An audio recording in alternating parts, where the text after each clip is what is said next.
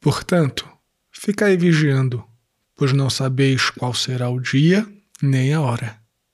Salve Maria! Hoje é dia 8 de novembro de 2020, 32 domingo do tempo comum. Eu sou o Padre João Paulo Ruse, pároco da Paróquia Todos os Santos. Sejam mais uma vez muito bem-vindos às minhas redes sociais. E antes de nós começarmos esse sermão, você já sabe o que tem que fazer. Deixa o joinha, faz um comentário, compartilha este sermão nas suas redes sociais. Como vocês devem ter notado, eu estou postando o sermão apenas no meu canal no YouTube e no meu podcast Contramundo. O objetivo é tentar fortalecer o nosso canal no YouTube para que, quem sabe, não é? ele se converta em uma fonte de receita para nossa paróquia. E as nossas outras redes sociais, o Facebook e o Instagram, vamos deixá-la para os comunicados, para outras postagens, para os recados, para os avisos paroquiais e etc. Então, me dá uma forcinha, ajuda o nosso canal no YouTube a crescer. E se você também estiver vendo valor no meu apostolado, se este sermão diário tem te ajudado, se as notícias comentadas nas quartas-feiras têm te dado uma perspectiva sobre os acontecimentos, pense também em ajudar a nossa paróquia Todos os Santos. Se for possível para você, faça uma doação, porque nós estamos precisando bastante. Deus te abençoe e salve Maria!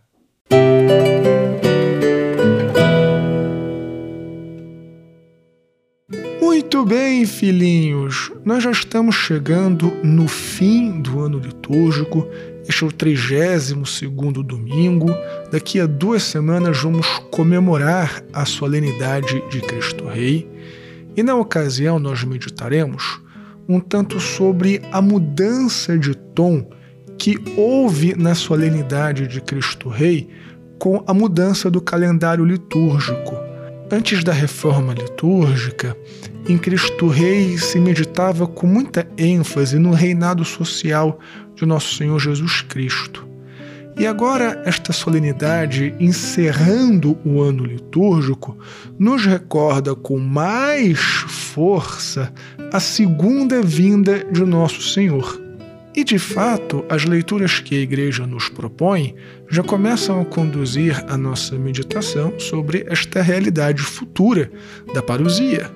Mas é evidente que a intenção da Igreja não é incutir na gente nenhum tipo de medo sobre o fim do mundo ou fomentar teorias da conspiração, é, nada dessas coisas, não. Não, não fique em pânico porque às vezes a gente pode olhar a crise que está acontecendo, olhar o surgimento de novas tecnologias, ver o cenário mundial e a gente pode ficar assim com algum medo. E de verdade existem padres, pregadores que fomentam essas coisas, mas entendam que são opiniões particulares, não é um ensinamento da igreja. A igreja já enfrentou dezenas, centenas de crises. Para vocês terem uma ideia, Santo Agostinho chegou a pensar que a época dele era o fim do mundo. Paulo pensou que o fim do mundo aconteceria na sua época e nós estamos aqui ainda. Porém, é verdade que o mundo um dia vai acabar. Mas este pensamento antes de nos trazer qualquer tipo de terror, deve nos trazer, na verdade, é esperança. E eu me explico. Se a realidade não se resolve, não se explica inteiramente neste tempo, nesta vida, então nós também não precisamos resolver tudo nesta vida a nossa existência continuará mesmo depois que tivermos partido desta vida.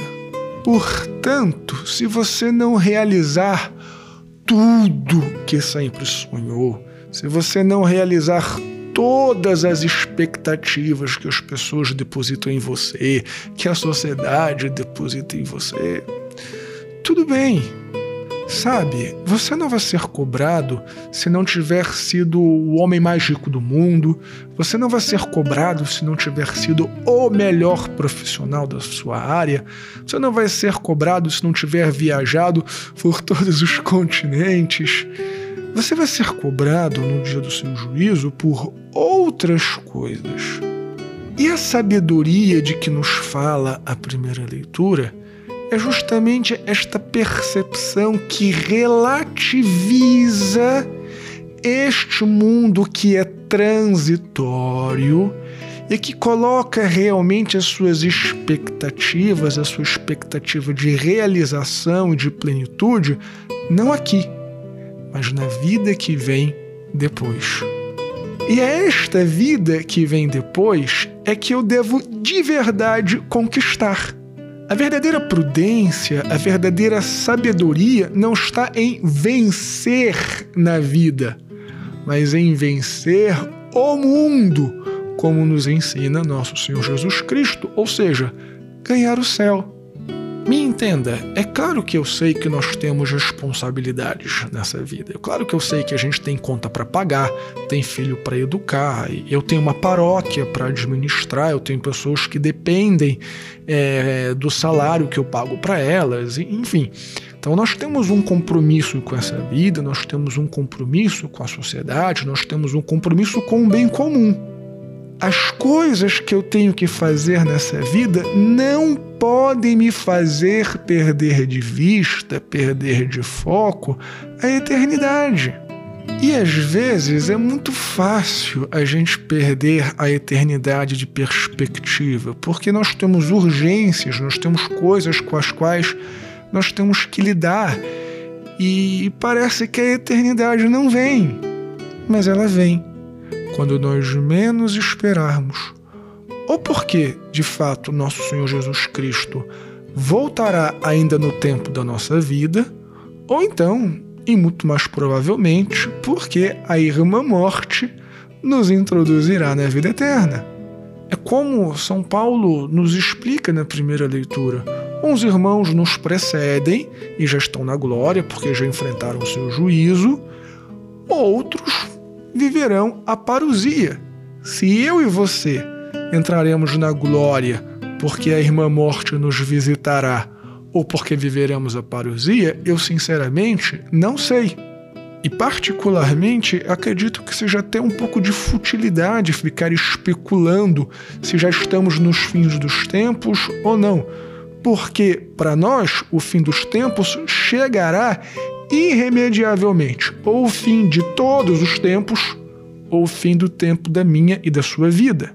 Então, a verdadeira preparação é para este meu encontro com nosso Senhor Jesus Cristo. A verdadeira sabedoria, a verdadeira prudência é estar preparado para o meu encontro com Deus. Acontecendo daqui a 100 anos, ou acontecendo talvez ainda essa noite. Não importa quando, mas devemos estar preparados, porque esse encontro acontecerá. Então, que Deus, nosso Senhor, nos ajude a lidarmos com os nossos compromissos dessa vida, porque sim, eles são importantes. Mas mais do que isso, a nunca perdermos o céu de perspectiva. Deus te abençoe e salve Maria!